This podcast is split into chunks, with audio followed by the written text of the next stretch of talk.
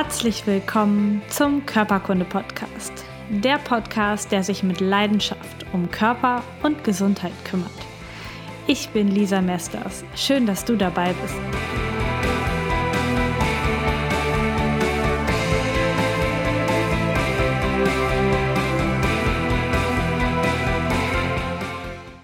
Herzlich willkommen zum Körperkunde-Podcast. Ich freue mich, dass du heute dabei bist. Heute gibt es eine ganz besondere Podcast-Folge. Ich habe nämlich mit Stefan Ried vom Dynamic Stillness Podcast gesprochen. Stefan ist Osteopath und Heilpraktiker und wir haben uns direkt richtig gut verstanden und haben eine Doppelfolge für dich aufgenommen. In dieser Folge auf meinem Podcast kommt er der Stefan zu Wort und redet über seine Art der Therapie, darüber, wie er Kinder behandelt, kleine Kinder, aber auch das Kind in Erwachsenen behandelt und wie er so als Osteopath arbeitet, wie er Gesundheit empfindet und all das drumherum. Im zweiten Teil komme dann eher ich zu Wort mit meinen Ansätzen, mit meiner Therapie und was ich so im Alltag tue.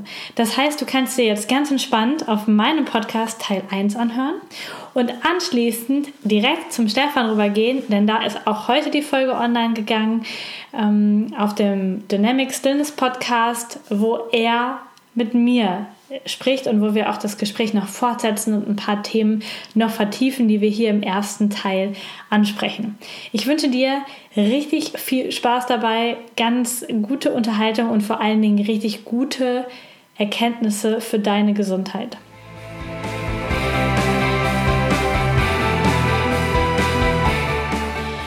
Herzlich willkommen, Stefan, im Körperkunde-Podcast. Ähm, stell dich doch mal meinen Hörern vor. Wer bist du? Was machst du? Wo kommst du her? Was ist deine Vision, deine Passion? Ja, hallo, ich bin der Stefan Ried. Ich komme aus München oder habe in München eine Praxis für Osteopathie, vor allem Kinderosteopathie. Und das ist auch meine, meine Passion, meine Berufung. Das möchte ich auf jeden Fall gerne äh, viel, viel weiter tragen, weil das eben nichts rein Mechanisches ist irgendwie, sondern das, was ich toll finde, ist, wie toll sich Kinder entfalten können. Und irgendwie steckt ja in jedem von uns auch ein Kind. Äh, es betrifft also auch Erwachsene. Da kann man auch später noch andocken. Ähm, genau, da bin ich dabei, sowohl mit meiner Praxis, aber auch so ein bisschen mit einer Akademie, weil ich ähnlich wie du das Gefühl habe, ich möchte gern möglichst viele Leute erreichen, ähm, so dieses Wissen aus dem Versenkung ein bisschen rauszuholen, aus dem Schatten, das mehr mit, mehr Leuten zu teilen. Da gibt es so viele Sachen, die jeder verstehen kann, wenn man es ihm ordentlich erklärt und für sich anwenden kann. Das ist meine, meine Passion, meine Vision für die nächste, nächste Zeit. Ja. Ja, sehr cool. Du bist ja ähm, ein echter Osteopath und ähm, ich habe ganz oft äh, Patienten, die schon vorher osteopathisch behandelt worden sind und irgendwie ähm, haben die das Gefühl, und das ist ja wahrscheinlich auch richtig, dass sich irgendwie jeder gerne Osteopath nennt, egal was er für eine Ausbildung gemacht hat. Was kannst du Menschen für einen Tipp geben? Worauf muss man achten, wenn man einen guten Osteopathen finden möchte? Hast du da so ein, kann man das sehen? Es gibt, es gibt natürlich die rein formalen Themen. Ja? Also zunächst mal ist es, ist es so, dass man kann relativ gut danach gehen, wer als Osteopath gelistet ist bei den gesetzlichen Krankenkassen, das heißt seine vollen 1350 Stunden osteopathische Ausbildung absolviert hat. Der darf bei den gesetzlichen Krankenkassen sich listen lassen in einem Berufsverband. Da gibt es zwei, drei große Berufsverbände. Und dann ist bei vielen, nicht bei allen, bei vielen gesetzlichen Kassen Osteopathie auch bezuschussungsfähig. So. Das ist mal ein Kriterium. Man kann also schauen oder fragen. Ja, man kann einfach auf die, die Seite der Berufsverbände gehen und schauen, ist der da drin? Dann ist er zumindest mal qualifiziert von, von der Stundenanzahl. Das zweite ist, das ist mir relativ wichtig, da gibt es zwar Streitigkeiten drüber, aber es wäre schon hilfreich, einfach auch von der berufshaftpflichtigen Seite, dass er auch Heilpraktiker ist. Er muss es nicht alleine sein, er kann auch im Grundberuf gerne Physiotherapeut sein, wie, wie ich auch da bin ich mal gestartet. Ähm, und das verliert man ja auch nicht, geht ja nicht verloren. Ähm, das sind so die Sachen, wo ich denke, das ist von der formal, formalen Seite. Und dann gibt es einfach die zwischenmenschlichen oder, oder ja, sagen wir die anderen, die Soft Skills, die weichen ähm, Dinge, die spielen vor allen Dingen einfach, da würde ich auf Empfehlung hören. Ne? Also ich würde tatsächlich einfach mich ein bisschen umhören und ähm, ja, das, das ist einfach immer noch so, dass äh, das wahrscheinlich geht dir genauso, dass die Menschen, die auch ein Stückchen weit zu dir kommen auf Empfehlung, die kommen schon mal mit Vorschusslorbeeren und man hat einfach einen echt einen guten Zugang, man kriegt einen guten Draht zueinander, eine gute Chemie, äh, als die, die wirklich nur rein im Internet technisch suchen. Ähm, das wäre so mein Herangehen, wenn ich einen Kollegen suchen würde. Super. Äh, es gibt ja verschiedene Arten der Osteopathie und auch der Osteopathie-Fortbildung. Es gibt ja wahnsinnig viele Träger, die die Fortbildung anbieten. Was ist so das Besondere an der Art Osteopathie, die du machst? Also generell, je mehr, je länger ich in der Osteopathie bin, umso mehr habe ich dieses Gefühl, es gibt, es gibt eben eigentlich, eigentlich gibt es nur eine Osteopathie. Mhm. Ähm, auch wenn das in letzter Zeit immer mehr so dargestellt wird, als gäbe es die Kraniosakrale, es gibt die biodynamische, das ist die Weiterentwicklung davon, es gibt die rein parietale. Nein, eigentlich war es vorgesehen von Andrew Taylor Still, dass Osteopathie auch keine Ergänzung, äh, keine, keine alternative Medizin ist, wie sie für viele sich darstellt, mhm. sondern eigentlich eine Verbesserung der Schulmedizin, also ein Add-on, okay. ein, eine Weiterentwicklung der Schulmedizin. Und wenn man ähm, diesem Gedanken folgt, dann gibt es eigentlich nur einen osteopathischen Weg, den, den kann man gehen und da lernt man wirklich an jedem Patienten dazu. Ähm, das, was ich mache, hat sich für mich angeboten, weil ähm, ich habe beide Richtungen gemacht. Ich habe den ganz akademischen Weg der Osteopathie gemacht, ganz klassisch eine sehr strukturierte Osteopathie-Ausbildung bei der, bei einer Schule, die sehr stark auf ähm, ja, anatomische Strukturen Wert legt. Und das ist toll als Grundausbildung. Mhm bis zu meinem Master. Das heißt, da geht es auch darum, wirklich zu schauen, können wir uns osteopathisch noch ein bisschen besser ja, aufstellen, was die Belegbarkeit, die evidenzbasierten Themen angeht. Und dann hatte ich aber das Gefühl, ich komme damit nicht weiter. Und das, das, das ähm, liegt aber ehrlich gesagt an meiner persönlichen Geschichte, dass ich schon Osteopath war und dann kam mein Sohn auf die Welt und da gab es ein paar gesundheitliche Themen, die, die mich so aus der Bahn geworfen haben, dass ich sagte, guck mal, wir, meine Frau ist Vegetarierin, wir sind sportlich, wir sind gesund und jetzt, ja, es hat mich tatsächlich so gebeutelt. Ja? Mhm. Dann bin ich irgendwo anders auf die Suche gegangen und ähm, bin über einen schamanischen Weg, eigentlich eine ähm, Ausbildung bei einem, ja, Alberto Bioldo ist ein bekannter äh, schamanischer Lehrer in Amerika.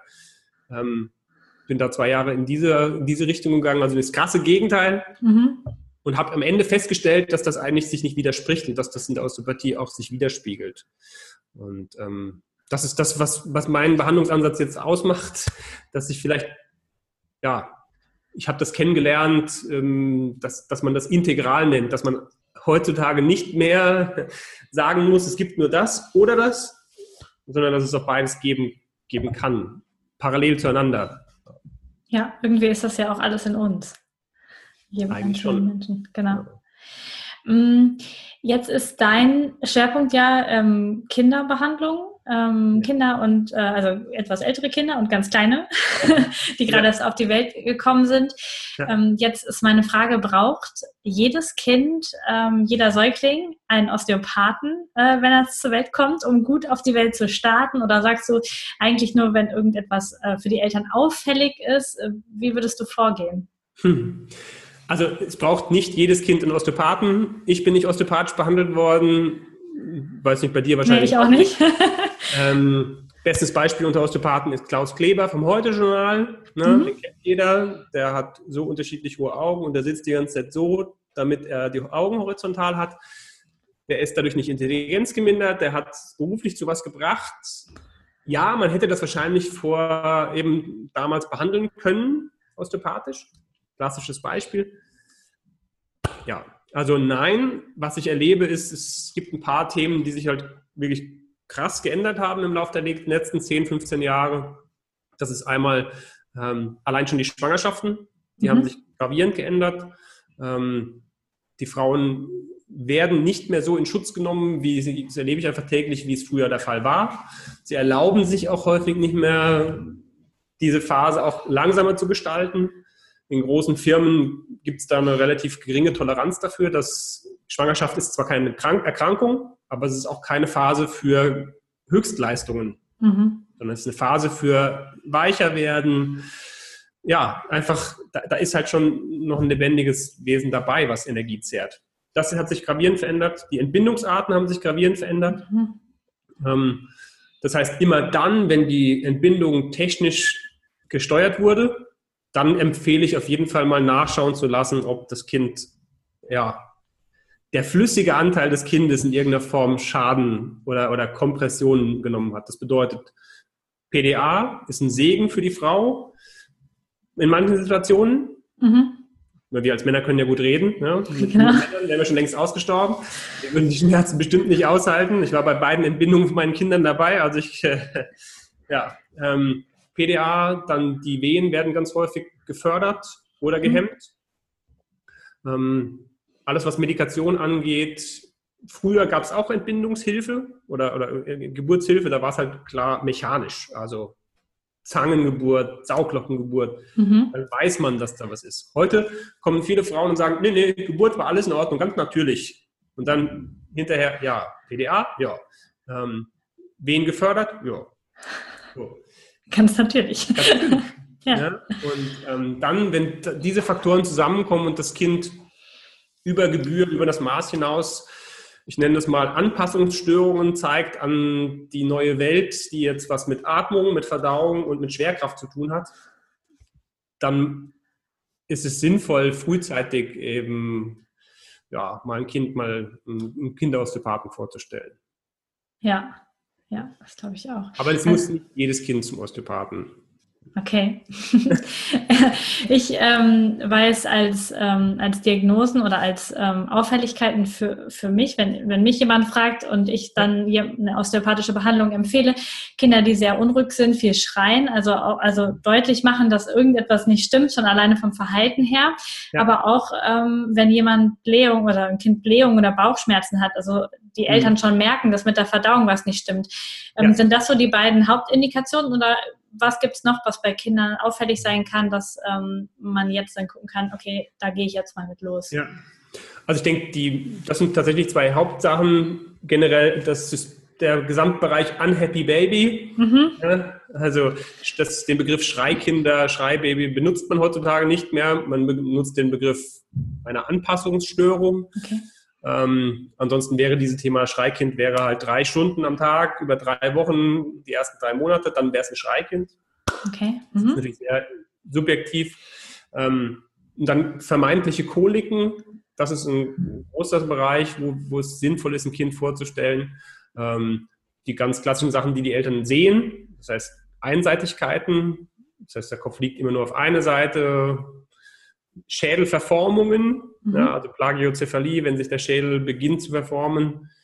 Da macht es eben auch Sinn, frühzeitig zu schauen, weil der größte Wachstumsschub passiert so zwischen dem dritten und vierten Monat. Ähm, dann sagen wir, in aller Regel kann man das noch gut behandeln, alles, was unter dem ersten halben Jahr ist.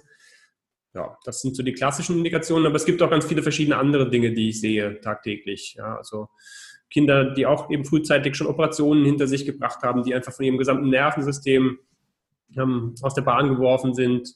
Ähm, genau, Reflux, also das heißt viel Spucken, ist ein, ein, häufiger, häufiger Grund, warum Eltern vorbeikommen, bei den ganz Kleinen zumindest. Und je älter die Kinder werden, umso, umso bunter werden die, werden die Themen, ehrlich gesagt. Ja. ja. Ja, dann kommen noch Bewegungsstörungen und andere Entwicklungen wie bei den anderen Kindern aus der Krabbelgruppe dazu. Genau. Solche Geschichten bestimmt.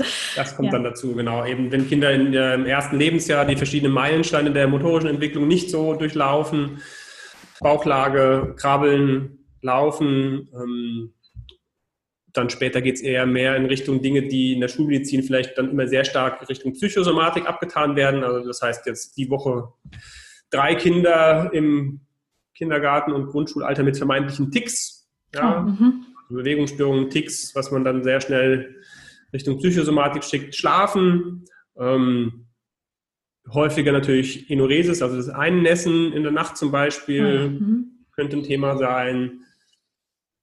Verdauungsstörungen, Kopfschmerzen, Rückenschmerzen bei Kindern, ja. bei, bei Heranwachsenden. Also es ist, das meine ich, das ist, es wird immer bunter und es wird immer vielfältiger und immer spannender dann auch wirklich zu sagen, ähm, diese Grau, in diese Grauzone zu gucken, in der wir Osteopathen gerne fischen, wo es weder richtig was strukturell kaputt gegangen ist, ähm, noch dass das ganz richtig gut funktioniert. So, das ist die Grauzone. Ja, ja, ich glaube auch. Und dann dürfen ähm, auch die Eltern noch mal ein bisschen äh, auf ihr eigenes Bauchgefühl hören, glaube ich, wann sie losgehen. Und ähm, also ich höre ganz häufig, dass sie zum ähm, normal, normalen Kinderarzt gehen und der dann sagt, nee, das ist normal. Also ein kleines Kind hat halt äh, Bauchschmerzen und das ist gar nicht schlimm. Und ähm, das ist halt so, äh, da müssen sie durch die ersten Monate oder ähm, oder bei Bewegungsstörungen auch sehr sehr spät erst reagieren. Und ich finde, da dürfen die Eltern einfach noch mal ein bisschen mehr auf ihr Bauchgefühl hören und dann einfach ähm, auch schon mal den ersten Schritt alleine in diese Alternative, ja, in diese Alternative, in die ergänzende Richtung gehen, einfach, genau. Und das, wir haben ja vorhin im Vorgespräch auch darüber gesprochen, das ist natürlich so, dass, wie gesagt, wenn man sich einfach mal anschaut, was sich alles verändert hat bei Kindern, dann muss man sagen, ja, ein paar Dinge sind auch normal. Mhm. Ähm, aber wenn man schaut, Schwangerschaft deutlich geändert, wie gesagt, die Taktung einer Mutter über Handy, E-Mail, WhatsApp, ähm, Beruf bis kurz zum Mutterschutz, dann ähm,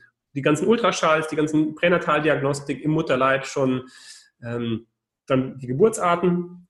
Dann werden heute Kinder häufig, wir haben ja gesagt im Vorgespräch, du hast auch eine Folge über Impfen gemacht, ähm, werden die Kinder heutzutage schon mit neun Wochen nach Empfehlung der Ständigen Impfkommission mit teilweise acht Impfstoffen gleichzeitig bombardiert. So, das ist, gibt, ergibt für mich einfach eine logische Verkettung, wo ich sage, wenn wir so anders mit Kindern umgehen, und ihnen mhm. so viel mehr zumuten, dann kann man nicht mehr davon sprechen, dass es alles normal ist, sondern die Kinder haben sich nicht so gravierend verändert. Die Evolution geht viel langsamer, als wir es denken. Aber wir als Erwachsene denken, ja, wir ändern jetzt mal innerhalb der letzten 20 Jahre, ändern wir alles, was wir für normal und natürlich halten. Aber gewisse Dinge sind, das, das zeigen uns die Kinder speziell, ähm, zum Beispiel die Unruhe in der Nacht. Ne? Mhm. Die laufen einfach in einem sehr, sehr altruistischen Modus einfach noch ab.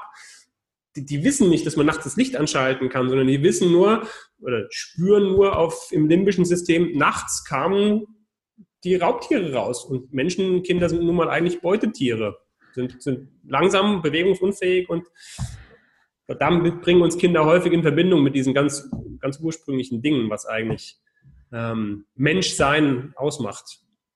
Ja, hm. ah, das ist spannend. Mhm. Total spannend. Ähm, jetzt hast du gerade schon so ein bisschen über Schwangerschaft ja. geredet, dass die, ähm, die Mütter da schon sehr gestresst sind. Ich weiß, du hast auch gerade frisch eine Podcast-Folge auf deinem ja. Podcast äh, dazu gemacht. Magst ja. du was dazu sagen? Wie können Frauen in der Schwangerschaft ähm, das die gesunde Schwangerschaft für sich selbst besser hinkriegen und ähm, wie kann vielleicht auch ein Osteopath dann helfen, ähm, dass das alles normaler und ähm, natürlicher abläuft, Schwangerschaft ja. und Geburt. Ja. Wir hatten, ich hatte gerade die Tage auch mit einer Kollegin nochmal mich darüber unterhalten. Natürlich geht es nicht darum, Pränataldiagnostik, Ultraschall total zu verdammen. Wenn eine Frau mhm. das Sicherheitsbedürfnis hat und es ihr gut tut, zu sagen, in der Schwangerschaft, ich möchte gerne wissen, keine Ahnung, es gibt einen gewissen Risikofaktor, genetisch in der Familie gibt es was, dann gilt es, das zu kontrollieren, keine Frage. Mhm. Ähm, wenn ich aber sowieso die Entscheidung treffe, ich möchte das Kind, egal ob das jetzt eine Trisomie 21 hat oder was auch immer, ähm, dann empfehle ich nur, sich in sich reinzuhören und zu sagen, brauchen wir das? Muss es das sein oder nicht? So. Mhm. Das ist ähnlich jetzt wie gerade das Thema von eben. Impfung. Man muss nicht in allem sofort mit allem mitgehen, was heutzutage als normal ähm, erachtet wird, sondern man darf einen kurzen Moment mal innehalten und sich wirklich auf sein Bauchgefühl besinnen und fragen, was fühlt sich für mich richtig an? Möchte ich, wie gesagt, alle paar Wochen einen Ultraschall oder reicht mir einer mit der 20. Woche, der einfach so die gröbsten Sachen, ähm, eine gute Entwicklung abscreent? Oder will ich fast jede Woche einen 4D-Ultraschall, wo ich jede Woche sehe, wem sieht das Kind jetzt gerade ähnlicher, Papa oder Mama? Das ist so dieser schmale Grat, wo ich wirklich denke, das kann jede Frau für sich selbst entscheiden oder die Eltern zusammen. Ähm, und ansonsten ist es so, dass in der Osteopathie man natürlich sowohl schaut ganz strukturell, wie kann das Kind sich im Mutterleib der Mutter entwickeln. Frauen, die vorher schon Eingriffe hatten im Bereich, ähm, gynäkologischen Bereich, ähm, Gebärmutter, Endometriose, Myome, ähm, regelmäßig Blasenentzündungen, Steißbeinfrakturen, so, da kann man natürlich rein strukturell schauen, dass die Höhle des Kindes bequem ist, dass es eine schöne Kindslage hat und sich eventuell auch bewegen kann. Kommen auch immer wieder Mütter, die dann sagen, mein Kind hat nur Beckenendlage, kann man das noch osteopathisch stimulierendes zu drehen. Auch das passiert öfters mal. Mhm. Ähm, und dann, das ist die, die rein strukturelle Geschichte. Und dann ist es natürlich so, dass man eigentlich das autonome Nervensystem der Mutter natürlich behandelt. Mhm. Es geht um das, den ständigen Fight-of-Flight-Mechanismus eventuell einfach zu dämpfen. Denn ähm, das erlebe ich ganz häufig, wenn man Zugang bekommt zu den Bereichen des Kleinhirns, der verschiedenen Ganglien des autonomen Nervensystems und die Frau runterfährt, beginnt plötzlich das Kind sich mehr zu bewegen. Das ist eigentlich, was viele Frauen ja auch selbst spüren, ja. sobald sie selbst zur Ruhe kommen. Ähm, ob das jetzt gegen Abend auf der Couch ist oder generell, dann hat das Kind wirklich auch mal Zeit und Raum und, und, und Platz, sich, ähm, ja, sich zu entfalten. Ja. Und auch wenn wir das nicht so gerne zur Kenntnis nehmen, diese neun Monate ist schon reale Lebenszeit. Wir gehen in der Osteopathie aus, dass der davon aus, dass der Mensch von Anfang an menschlich ist. Mhm. Die klassische Embryologie sagt uns, alles gut, bis zur 20. Woche durchläuft der Mensch tierische Phasen mhm. und dann, ja, wir gehen in der Osteopathie davon aus, weil wir eher uns so an der Blechschmidtschen Embryologie äh, orientieren, dass der Mensch von Anfang an menschlich ist, dass das also alles darin angelegt ist. Und dann zählt natürlich jeder Tag, jede, gerade die ersten zwei, drei Monate, dann ist das Kind mit der Embryologie fast schon fertig. Das spielt eine Rolle für später. Das spielt eine Rolle dafür, wie ein Kind ähm, sich hinterher entfalten kann, was es, ja, wie es dann mit den neuen Anpassungen umgeht. Und ähm, deine Frage war ja, was kann eine Frau, eine, eine Schwangere dafür tun? Mhm. Schön, wie gesagt, wäre es, wie gesagt, einen guten Zugang weniger rational über ständig Bücher lesen, was man alles haben muss mhm. ähm, und zu wenig zu ständig mit dem perfekten Nestbau sich zu beschäftigen, sondern einfach zu sich selbst zu kommen und zu sagen, was tut mir gut und je mehr besser es mir geht, umso besser geht es meinem Kind. Ja, ja, das ist, das ist gut, genau. Also das Vegetative, du hast gerade autonomes Nervensystem gesagt. Ähm, ich ja. sage immer Vegetatives, deswegen sage ich das gerade nochmal für meine Hörer, genau. Ja. Ähm, genau, dass, äh, dass sie das wissen. Also ganz viel über Entspannung arbeiten und nicht zu sehr im Stressmodus sein den ganzen Tag. Genau. Ja. Das ist, glaube ich, auch ganz wichtig. Also für jede, für jeden Erkrankungszustand, aber natürlich auch für Schwangerschaft und für die mhm. Geburt mhm. hinterher, auf jeden Fall. Ich glaube, du hattest auch einmal, glaube ich, darauf hingewiesen in einem deiner Podcasts, ne? also gibt ja, gibt ja, ich hatte das zumindest bei mir einmal auch als Buchempfehlung, der Joe Dispenza, das ist ja einer, der auch ganz tolle Bücher schreibt, der auch aus einem ähnlichen Bereich wie wir kommt, als Chiropraktiker in Amerika gearbeitet hat. Der macht ja ganz viel Forschung zum Thema autonomes Nervensystem. Ne? Da gibt es so viel äh, belastbare Zahlen mittlerweile wie über Herzfrequenz, ähm, Variabilität, ne? ähm, das heißt, wie ja, zu, zu spüren, wie, wie gestresst ist jemand. Also das, wer das verneint, dass das, ähm, dass das für viele verschiedene Sachen, die du ja auch schon vorgestellt hast, Autoimmunerkrankungen, Neurodermitis oder Haut und also das ist, ich erlebe das tagtäglich, das ist, ähm, ist ein Riesenthema. Das ist einfach heute, heutzutage ein Riesenthema. Ja, auf jeden Fall. Nicht in den Zeiten, deshalb ähm, muss, muss man das einfach zur Kenntnis nehmen, in den Gründerzeiten der Osteopathie zum Beispiel, das heißt irgendwann in den USA, der, das, das Ende des 19. Jahrhunderts, mhm. ähm, da, waren, da waren die Belastungen auch bei den Menschen waren mechanischer Art. Die haben auf den Feldern gearbeitet, die haben, die haben harte körperliche Arbeit gehabt, die hatten, ähm, dafür waren sie ständig draußen, sie hatten keine Handys, sie hatten verhältnismäßig wenig, weniger Stress, anderen Stress. Also das, ähm, deshalb hat sich auch natürlich der Zugang der Osteopathie und wahrscheinlich auch von dem, was du machst, hast du mir ja vorhin schon im Vorgespräch gesagt, ähm, der, der, Zugang auch in der Physiotherapie hat sich ähm, oder sollte sich heutzutage, glaube ich, auch geändert haben, weil unsere Patienten man anders abholen muss vielleicht. Ja. Ja. Auf jeden Fall. Ich habe eine Hörerfrage an dich bekommen. Ja. Und zwar äh, fragt eine Hörerin, ähm, wie ein Osteopath Kindern bei Konzentrationsstörungen und bei Ängsten helfen kann.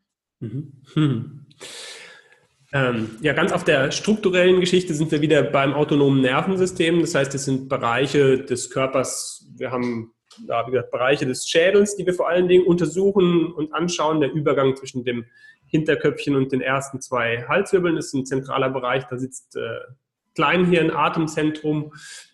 Also Kinder dort Spannungen, Blockaden mit sich bringen, dann ähm, sorgt das dafür, dass generell ihr Tuning hochgeregelt ist. Das heißt, sie mhm. screenen die ganze Zeit ihre Umgebung. Sie haben häufig zu viel Input. Dürfte wahrscheinlich äh, ein älteres Kind sein, ähm, was die Hörerin hier fragt. Es sind häufig Kinder, die sehr rezeptiv sind, sehr aufnahmefähig, schlechte Filter haben. Das heißt, sie nehmen zu viel auf, sind häufig sehr intelligent, nicht Intelligenz gemindert, auch wenn das uns Erzieher und, und Lehrer einreden wollen. Sie machen nur irgendwann zu. Und mhm. dann, weil, weil unser ständiger Angriff oder Fluchtmodus uns sagt, du musst die ganze Zeit aufmerksam sein, aber irgendwann braucht es einen Break. Dann mache ich in der Schule Blödsinn, dann mache ich mit dem Nachbarn Blödsinn oder, oder, oder träume eben auch nur. Also das ist ein wichtiger Bereich. Ähm, Konzentrationsstörungen, das ist immer etwas, was ich mir sehr stark anschaue. Ich schaue mir eben auch immer die verschiedenen Bereiche des, ähm, des vegetativen Nervensystems im Bauchraum an. Da gibt es Ganglien, also Schaltzentralen und Plexi, also große Nervengeflechte, die wir auch spüren und behandeln können. Ähm, auch ein großes Thema. So, das ist das rein strukturelle. Ähm, und in der Richtung osteopathisch, wie ich behandle, versuchen wir häufig auch dem, wir nennen das den Flüssigkeitskörper, also den Teil der Blaupause, die embryologisch schon da war, auch zu untersuchen und zu schauen, warum kann das Kind sich vielleicht nicht selber gut beruhigen und zu seiner normalen Funktion zurückkehren. Ja. Mhm. Ähm, wir schauen uns häufig Bereiche des, andere Bereiche, die aus dem Schädel, aus dem Gehirn austreten, an. Nerven für das Sehen, für das Hören. Denn die Interpretation von allen Sinneswahrnehmungen ist natürlich wichtig, dass die übereinstimmen. Ähm, wir gehen häufig zurück und lassen Kinder auch frühkindliche ähm, Bewegungen nochmal nachholen. Mhm. Also man kann teilweise eben, deshalb die Frage von vorhin, muss jedes Kind osteopathisch behandelt werden? Nein, aber es kann hilfreich sein, ähm, weil man teilweise schon ablesen kann, wenn ein Kind sich nicht in der Frühzeit gut entwickeln kann, frühkindliche Reflexe wie den Schreckreflex, äh, den Galantreflex, das heißt das ständige Überstrecken, ähm, wenn diese frühkindlichen Reflexe bleiben, kann es sich manchmal nicht so gut entfalten. Das ist eine Aussage, wie, wie entspannt ähm, das Kind generell ist. Ähm, man kann sehr schön über die Augäpfel zum Beispiel Kinder auch untersuchen, den, die Spannung des äh, zentralen Nervensystems. Man spürt ganz starke Augenbewegungen ähm, bei diesen Kindern darunter. Also im Großen und Ganzen, es geht hauptsächlich um, um Nervenstrukturen. Und das ist die einzige äh, die einzige Streitfrage eigentlich zur Schulmedizin, ja, wie kann man das spüren und wie kann man das äh, zweitens dann vielleicht noch behandeln. Die anderen Sachen, die kennst du mhm. äh, aus deiner Ausbildung, die kennt jeder Schulmediziner, kennt jeder Kinderarzt.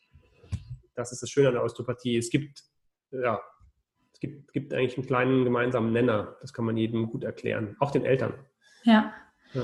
Ich habe ähm, letztens ähm, ein Kind nebenbei kennengelernt, also es war mit seiner Mutter mit.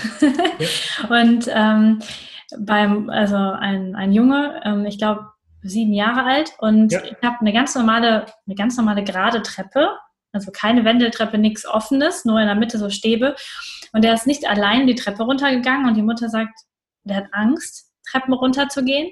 Und dann haben wir noch so ein bisschen geredet und ähm, das nächste Mal habe ich dann erfahren, dass er auch immer noch mit Bettnässen zu tun hat und auch, dass am Anfang der Schulzeit hatte, dass er auch in der Schule noch in die Hose gemacht hat in gewissen Situationen. Wäre das auch so ein, so ein, so ein Komplex an Symptomen, wo du sagen würdest, ja, da wäre eigentlich nicht schlecht, wenn da mal so ein Kinderosteopath eine Hand anlegt? Absolut. Also generell ist es so, was das Einnässen angeht, muss man sagen, es kann, wenn es in diesem Gesamtkontext steht, ist es interessant. Mhm. Ähm, ansonsten ist es eigentlich so, dass man sagt, bis zum achten Lebensjahr ist es bei Jungs eigentlich fast schon normal. Okay. Mhm. So, dass es häufiger mal noch vorkommt, das weiß man mittlerweile. Man kennt keinen Grund, warum das der Fall ist. Es gibt ganz häufig familiäre Häufungen. Wenn es der Vater hat, hat es die Kinder auch. Mhm. Auch das, man weiß es nicht warum. Aber das ist eine der ersten Fragen. Am wichtigsten wäre darüber nicht vor dem Kind mit ihm zu, über das Kind zu sprechen. Ja. Das mache ich generell nicht. Ähm, Kinder in diesem Alter kommen zu mir zum Entspannen, zum Spielen, aber die ganze Anamnese findet nicht beim Kind oder vor dem Kind, mit dem Kind statt, sondern separat mit den Eltern oder, oder vorher telefonisch. Super. Mhm. Sodass das Kind da wirklich, ähm, würden wir auch nicht gut finden, wenn da nee. jemand sitzt und über uns spricht und vermeintliche mhm. Probleme. Das Kind hat damit kein Problem. So. Ja. Ähm, aber diese anderen Dinge, die du genannt hast, ganz klar die Ängste, die, die auch die ähm, Feinfühligkeit auf Veränderungen, Einschulungen, das heißt plötzliche Veränderungen, Bezugspersonen, größere Gruppe, ähm, Feinmotorik, also das heißt gerade diese, diese Rechts-Links-Koordination, die Treppe runtergehen, das sind Dinge, die eine Aussage geben über die, die Qualität, wie gut sein Nervensystem nachgereift ist. Wahrscheinlich mhm. auch, wie, wie gut die Interpretation von den verschiedenen Dingen, Gleichgewicht, also Innenohr, ähm, Propriozeption aus dem Kopfbereich, generell aus den Gelenken, wie, wie gut es zusammenspielt, wie gut es ähm, der Körper interpretieren kann. Und das macht bestimmt Sinn. Ne? Und das bedeutet nicht, dass es alleine ein Osteopath behandeln kann. Es gibt, es gibt viele verschiedene Sachen, die man dann, die ich dann auch machen lasse. Mhm. Manchmal ähm, wenn es um die Augen geht, zum Beispiel, es gibt, äh, gibt tolle Funktionaloptometristen, also wirklich spezial ausgebildete ähm, Optiker, die sich mit Augenmuskeln beschäftigen und das kann man trainieren, na, wenn die Augen ähm, Probleme haben. Und es gibt Physiotherapeuten, die, die spezielle Dinge machen mit, mit Kindern auch in diesem Bereich, die das eher jetzt nicht auf der klassischen Voiter-Bobat-Schiene, die ich nicht so angenehm für Kinder finde, sondern die das auch auf einer sehr ähm, ganzheitlichen Sache machen. Also gibt, gibt verschiedene Zugänge, gäbe es für diesen, für diesen jungen Mann. ja. ja. Super. Jetzt habe ich noch ähm, eine ganz andere Frage. Und zwar beschäftige ich mich im Moment, äh, das habe ich eben auch schon dir mhm. erzählt, ganz ja. viel damit, wie hoch der psychische Anteil bei körperlichen Beschwerden ist. Egal, ob es jetzt von den inneren Organen ist oder sehr orthopädische Geschichten, ähm, Schulterschmerzen, Kopfschmerzen, Rückenschmerzen oder Knie. Ähm, wie erlebst du das in deiner Praxis, wenn du mit Erwachsenen oder auch mit Kindern arbeitest? Wie hoch schätzt du diesen, die psychische Komponente ein und wie sehr findest du, dass das wichtig ist, die mitzubehandeln? Hm. Ähm, ich habe eine Zeit lang mich sehr intensiv mit, mit der, mit der Psychoneuroimmunologie beschäftigt. Ähm, das bedeutet, ich würde jetzt den Begriff Psyche jetzt nicht alleine stehen lassen wollen. Das heißt, das ja. psychische Beschwerden, weil das geht dann meistens in die Richtung, dass man sagt, ja, ja, ähm, man rollt die ganze Kindheit auf, ne? so die klassische Psychoanalyse. Ja. Mhm. Ähm, was ich häufig, was ich eben spüre an vielen Patienten, ist, dass eben auch immer wieder beim autonomen vegetativen Nervensystem, dass das häufig eine Schnittstelle ist, wo psychische Belastungen ähm, wiederum sich in körperliche oder auch immunologische Themen spielen können. Warum ist warum haben wir so viele Menschen heutzutage mit Nahrungsmittelintoleranzen? Viele sagen, die Qualität der Nahrung wäre so viel schlechter geworden oder, oder, oder was auch immer. Kann sein. Mag sein, dass, dass äußere Einflussfaktoren eine Rolle spielen. Was ganz sicher sich verändert hat, ist unser Milieu. Ja. Wie wir, ähm, ja, eben was wir für eine Grundlage bieten. Und diese Schnittstelle ähm, finde ich zumindest, ich weiß nicht, wie es, du hast ja gesagt, du bist eher irgendwo so ein bisschen, ein bisschen ländlicher. Ähm, die finde ich in München extrem hoch. Ähm, wenn man psychisch das Ganze benennt, dann ist es für viele Menschen natürlich ein, ein Stigma, also ein Stempel, den sie nicht gerne haben, mhm. den, man, den man generell nicht so gerne verwenden will. Ich versuche Patienten gerne abzuholen und ihnen tatsächlich diese Zusammenhänge zu erklären, was es mit einem Organismus, wie ein Organismus funktioniert, wenn er ständig im Fight-of-Flight-Modus hängt.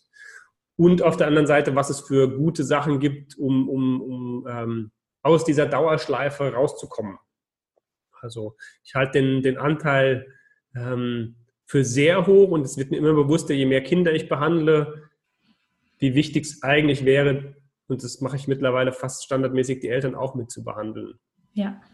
Also ähm, ja, gerade mhm. die Tage wieder mehrere Fälle gehabt, wo das Kind osteopathisch irgendwann nach zwei, drei Behandlungen prima perfekt behandelt ist, aber das gewünschte Ergebnis noch nicht da ist, dann ähm, hilft es häufig einfach nur in einem kleinen Zugriff mal die Hauptbezugsperson auch mal runterzufahren, Kontakt zu bringen damit, was eigentlich natürlich für sie ist, was eigentlich der Normalzustand ist, wo die Leute ganz erstaunt sind, dass sie sagen, wow, äh, ja, so habe ich mich schon, schon länger nicht mehr gefühlt. So ganz bei mir, nenne ich das mal. So. Mhm. Bei sich zu Hause wieder wohnt. Ja, cool. Ja, genau. also das ist, das ist auch ein toller Aspekt ähm, bei den, ja, klar, besonders auf kleine Kinder haben die Eltern den größten Einfluss mit. Ne? Ja, das ist, es gibt so viele Beispiele, gerade jetzt äh, kann ich ja kann ich berichten, ähm, Kinder haben, ja, haben, haben, Spiegelneuronen, das kennen die meisten, ähm, bedeutet, wenn ein Kind hinfällt, in dem Alter, wo es, wo es äh, laufen lernt, dann schreit es nicht sofort in aller Regel, sondern es guckt zuerst mal zu den Eltern. Das kennen alle Eltern, das kennen viele. Ähm, das sind sogenannte Spiegelneuronen, das heißt, die, die, Kinder spüren, ist es jetzt schlimm oder war das jetzt ein harter Sturz oder nicht und dann ist die Interpretation so. Das haben die aber auch in anderen, in Bezug auf andere Dinge. Das bedeutet, wenn die Eltern zum Beispiel zu mir kommen und ihr Kind gerne zu mir in Behandlung bringen wollen, ja, dann muss ich zwar mit dem Kind warm werden, das funktioniert eigentlich, das geht unmittelbar, aber ich muss natürlich hauptsächlich das Vertrauen der Eltern zunächst mal gewinnen. Denn mhm. sonst, wenn, das, wenn die Eltern die ganze Zeit da sitzen und Angst haben, ich tue dem Kind weh oder was auch immer, dann geht die Behandlung in aller Regel in die, in die, in die Hose. Ja, dann ist das Kind irritierbar. Oder die Tage hatte ich eine Mutter, die gesagt hat, mein Kind ist zwei, zweieinhalb, ja, so in der Terrible Two-Phase, also in der ersten Trotzphase, die auch was damit zu tun hat, dass Kinder sich, sich selbst selber mehr bewusst werden mhm. und, und, auch wirklich ähm, berechtigterweise das erste Mal Nein entdecken und, und Wut. Ähm, und, und, da hat sie gesagt, ja, dieses Kind lehnt jetzt irgendwelche anderen Menschen ab und das finde ich nicht gut. Und dann habe ich die Mutter auch versucht, in Kontakt zu bringen, damit zu sagen, was, wie fühlst du dich denn bei diesen Menschen? Also guck mal, welche Menschen sind das, die deine Tochter ablehnt? Und, und ähm, wie geht es dir mit den Menschen? Und sagt sie, ja, hm, stimmt, nicht so gut. Ja. Also auch das ist ganz häufig so, dass, dass Kinder natürlich, und das muss man sich bewusst sein, es hat nichts mit Schuld zu tun. Ja, das hat die Tage gerade in einem anderen Interview auch gehabt, so dieses Thema Schuld als Eltern oder, oder, oder wir, wir wollen gerne in unseren, auch in der, in der, Osteopathie häufig jetzt mittlerweile auch, in der Schulmedizin ganz häufig, wir wollen immer einen Grund haben, wir wollen eine Kausalitätskette haben. Mhm. Weil du geraucht hast, hast du jetzt Lungenkrebs. So, zum Beispiel. Aber wer kennt nicht Helmut Schmidt? Der hat geraucht bis, keine Ahnung, 96 und auf der anderen Seite kennt jeder auch die 35-Jährigen, die nie geraucht haben und trotzdem Lungenkrebs gekriegt haben. Und das, dieses, Thema Schuld und, und, Kausalität, das muss man so ein bisschen sich entkoppeln. Aber die Verantwortung als Eltern, dass man, dass man sagt, ähm, ich bin mir einfach bewusst, dass ich nun mal für die ersten Jahre den, den Rahmen gebe für mein Kind, ähm, das Umfeld, in dem sich es eben gut entfalten kann oder, oder eben eher ein bisschen eingegrenzt wird in seinen, in seinen Möglichkeiten. Ja. Super spannend. cool. ähm, ich habe noch eine letzte Frage an dich.